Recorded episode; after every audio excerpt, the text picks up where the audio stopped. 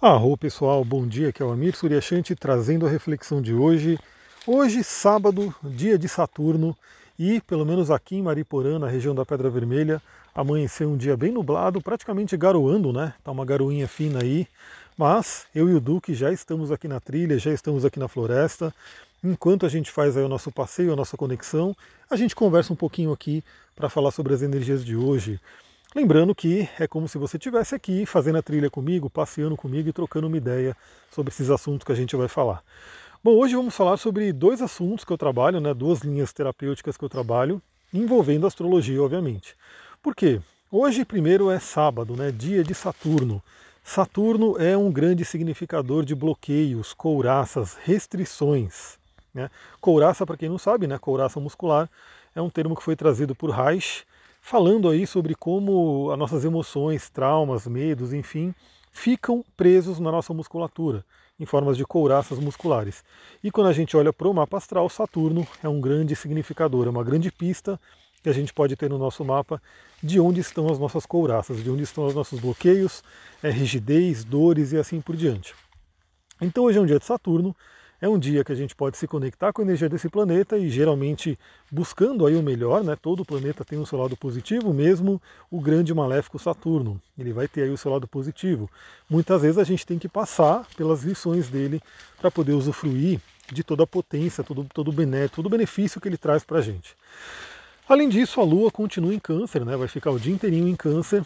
A gente já falou ontem sobre a força da Lua em câncer, ela está no domicílio dela, então, os significadores aí de passado, de infância, família, clãs, enfim, tudo aquilo que tem a ver com essa energia de câncer né, e da própria lua, que vem principalmente da nossa infância. Então, obviamente, para quem trabalha com vidas passadas, isso pode ter relação, né?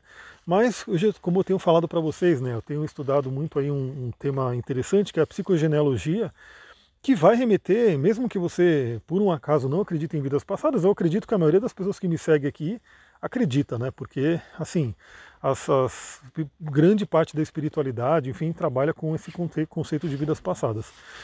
Mas mesmo para quem não acredita, né? Quando a gente fala de antepassados, não tem como não, não tem o que não acreditar, né? Todo mundo tem pai, mãe, avô, avó, bisavô, bisavó e outras pessoas da família que vão falar sobre essa força do clã, essa coisa que vem do passado. Então é muito interessante esse estudo da psicogenealogia.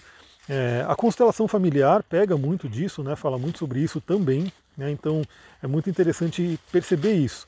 E hoje, um dia com a lua em câncer, é um dia muito legal para pensar nisso.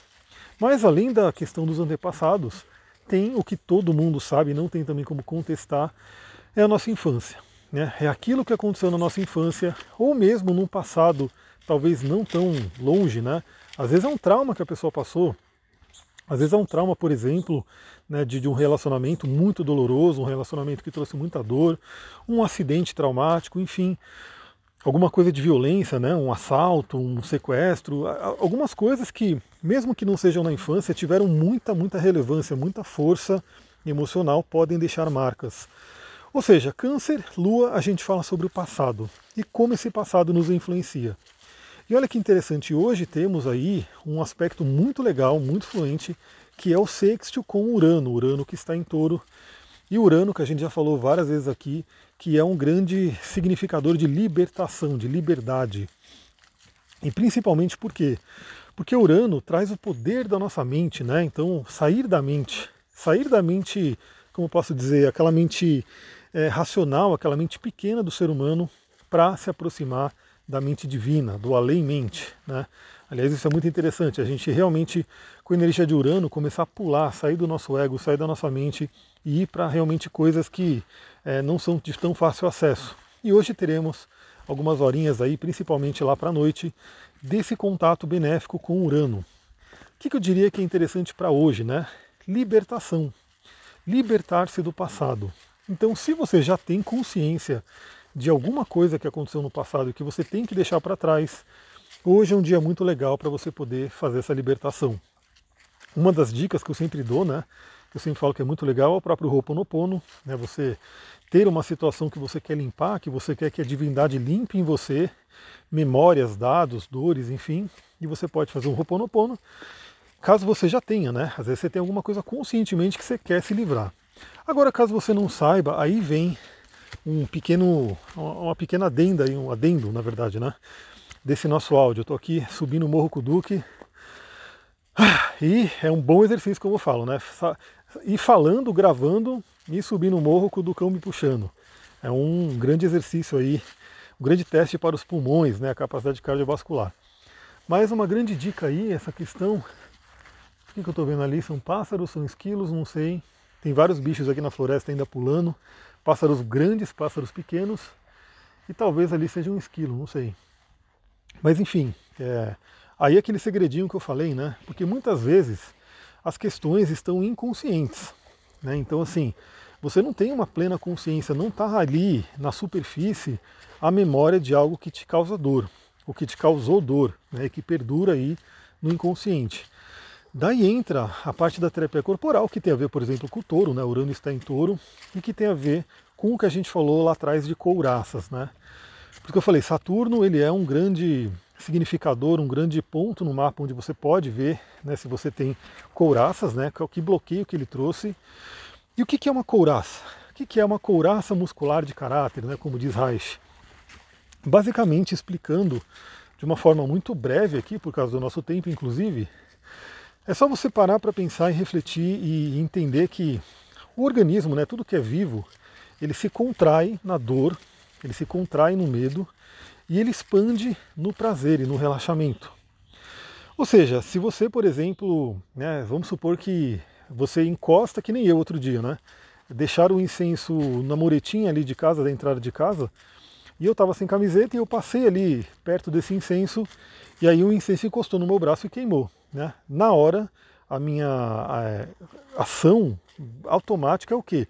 É contrair, é, é me encolher, é tirar o braço daquele estímulo de dor. Então você pode até perceber aí, se você pegar uma agulha e te picar, qual que é a, ten a tendência a você contrair é você restringir, é você se encolher. Por quê? Porque, obviamente, ninguém gosta da dor, né? ninguém quer sentir dor, nenhum organismo.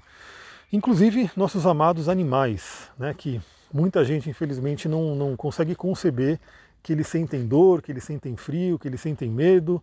E todos os animais, né? não é só o animalzinho doméstico que está com a gente, não.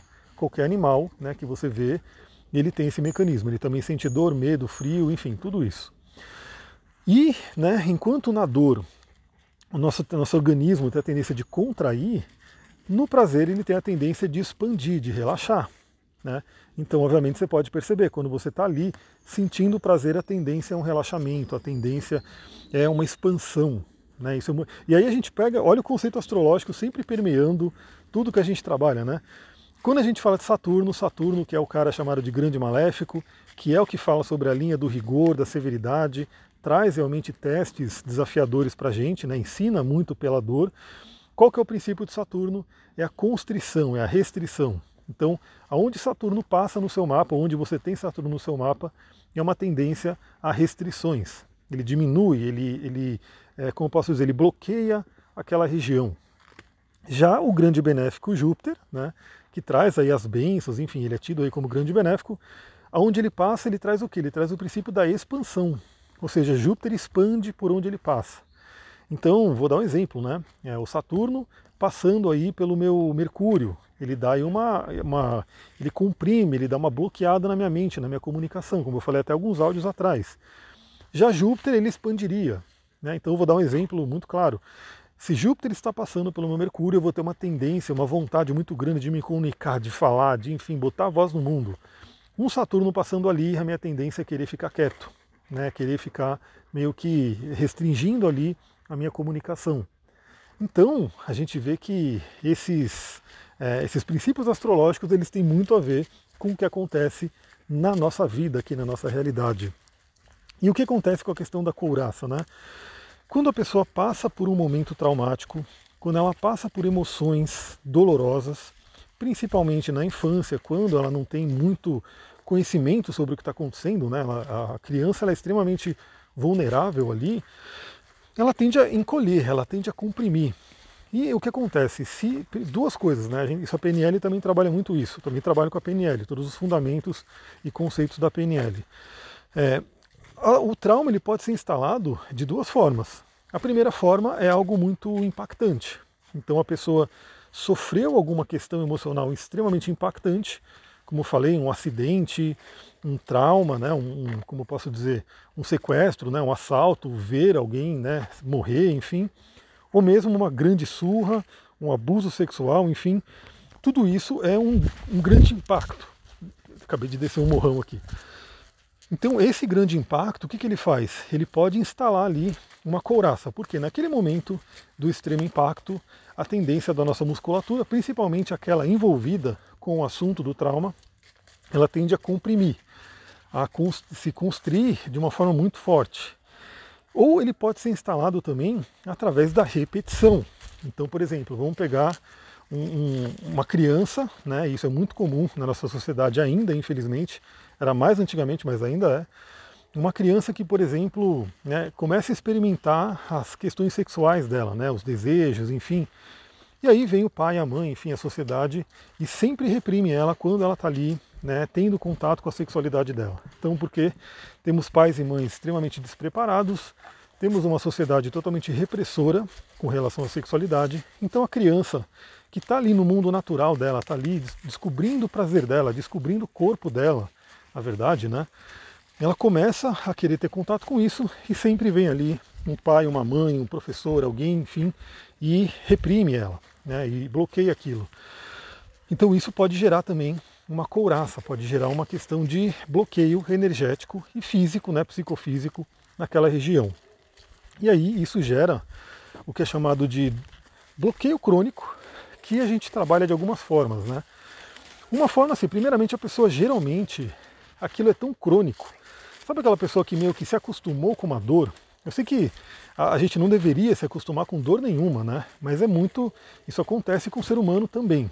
Às vezes ele se acostuma com algo que é ruim. Então, aquela dor era tanta, ela convivia tanto com aquela dor que ela acostumou. Ou seja, ela nem percebe mais que ela tem aquela dor.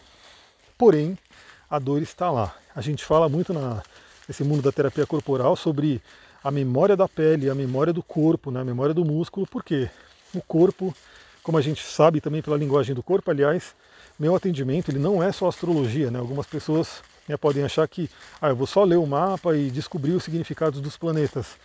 Isso também, obviamente, mas eu trabalho com outras técnicas, dentre elas a linguagem do corpo. Então por isso que eu pergunto, eu, falo, eu mando uma ficha né, extensa para a pessoa preencher e cada dor, cada doença que ela relata ali, eu vou trazer um significado psicológico, né, pela linguagem do corpo, metafísica da saúde, e obviamente também correlacionar com o mapa dela. E sempre dando né, é, dicas para ela poder melhorar aquilo, trabalhar aquilo e assim por diante. Então, a gente tem aí essa questão do, do, da pessoa conviver com aquela dor, ela ficou crônica e ela não percebe mais. Porém, aquilo está inconscientemente afetando ela.